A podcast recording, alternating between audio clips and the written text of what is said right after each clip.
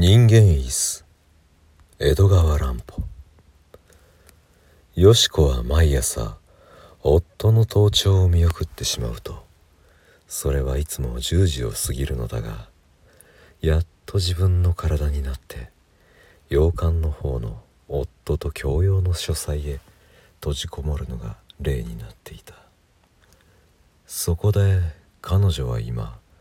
経雑誌のこの夏の増大号に載せるための長い創作に取り掛かっているのだった。美しい慶集作家としての彼女はこの頃では外務省書記官である夫の影を薄く思わせるほども有名になっていた。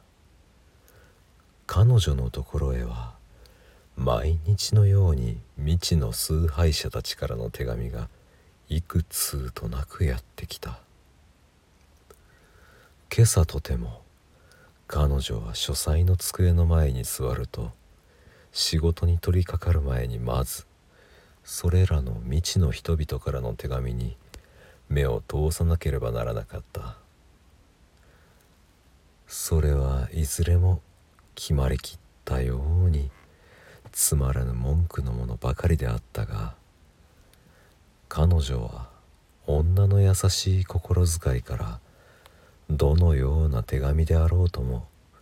自分に当てられたものはともかくも一通りは読んでみることにしていた。簡単なものから先にして2通の封書と一葉のハガキとを見てしまうと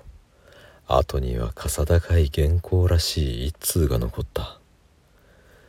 別段通知の手紙はもらっていないけれど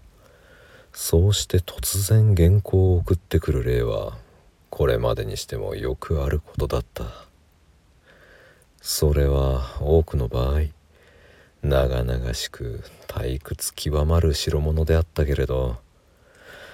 彼女はともかくも表題だけでも見ておこうと封を切って中の紙束を取り出してみた。